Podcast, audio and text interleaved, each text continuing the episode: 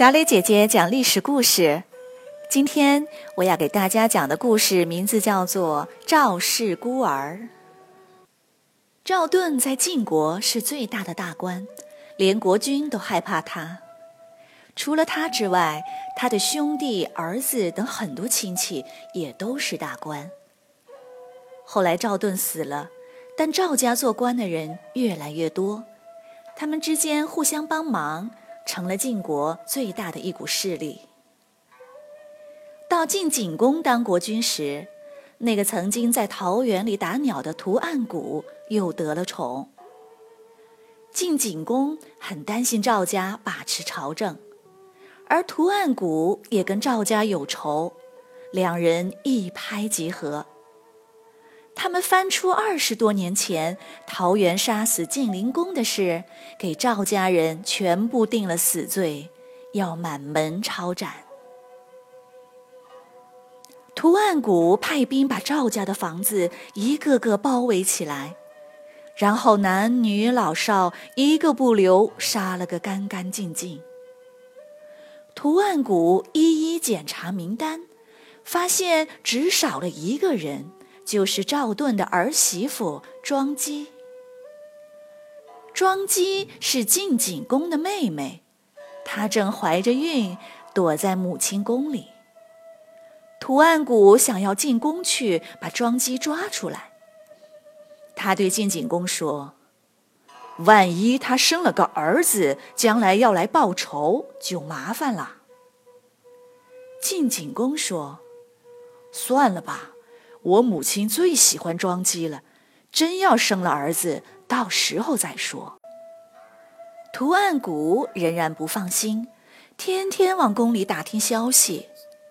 除了他之外，还有两个人也在暗中打听，一个叫公孙杵臼，一个叫程婴。这两个人是老相国赵盾的手下，对赵家很忠心。一心想要保住赵家的独苗，好将来报仇雪恨。不久，孩子生下来了，宫里传出话来说是个女孩。程英找人给庄姬通了个信，一会儿宫女回来，偷偷塞给他一张纸条，他拿着急忙跑回家。和公孙杵臼一起，两人慢慢打开纸条。上面只有一个字，一个“武”字。两人又是高兴，又是犯愁。赵家的这个孩子名字早就取好了，男孩就叫赵武，女孩就叫赵文。纸条上是一个“武”字，说明是男孩。庄姬担心孩子会被图案贾害死，只好把赵武托付给公孙杵臼和程婴。两人抱着婴儿，赶紧离开了都城，跑到乡下躲了起来。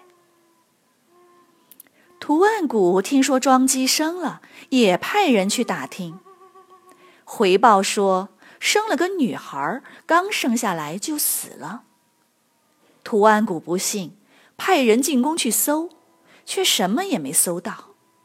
屠岸贾断定这孩子一定是被送出宫去了。屠岸贾下令，有报信的赏一千两金子，谁敢隐瞒，全家死罪。然后全国搜查，只要有刚生小孩的，都要查。只要有一点点可疑，就干脆杀掉。公孙杵臼和程婴两人抱着婴儿，东躲躲，西藏藏，整天提心吊胆。最后，程婴没有别的办法，亲自去见图案谷，坦白地说：“小人和公孙杵臼是赵家的门客，婴儿是我俩抱走的。”听说有一千两赏金，所以我前来自首。公孙杵臼他们正躲在首阳山上呢。图案谷大喜，立刻派一队武士上了首阳山。果然在一间草棚里搜出了公孙杵臼和一个婴儿。公孙杵臼急得扯散了头发，指着程婴骂道：“程婴，你个该死的东西，你还有天良吗？为了贪图一点钱，做出这样的事，你怎么对得起赵家的冤魂？”程婴不敢开口，也不敢看他，低着头流着眼泪。公孙杵臼又指着图案谷大骂。你个小人，横行霸道，不得好死！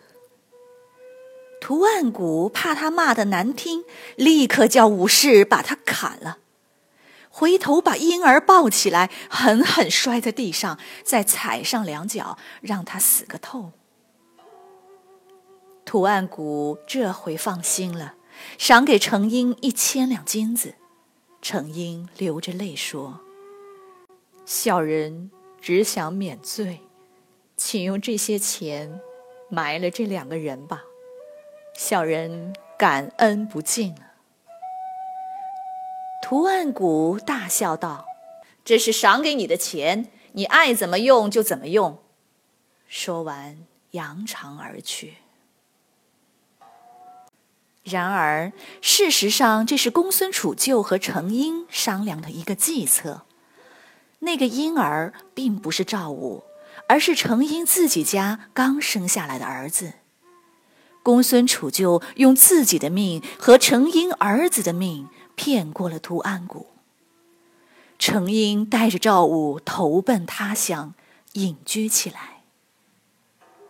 十五年后，赵武长大成人，有个知道内情的大臣向晋国的新国君晋悼公。报告了这件事。晋悼公想起赵崔、赵盾对晋国的功劳，就启用了赵武，杀了屠岸贾。赵家满门被斩的大仇，终于报了。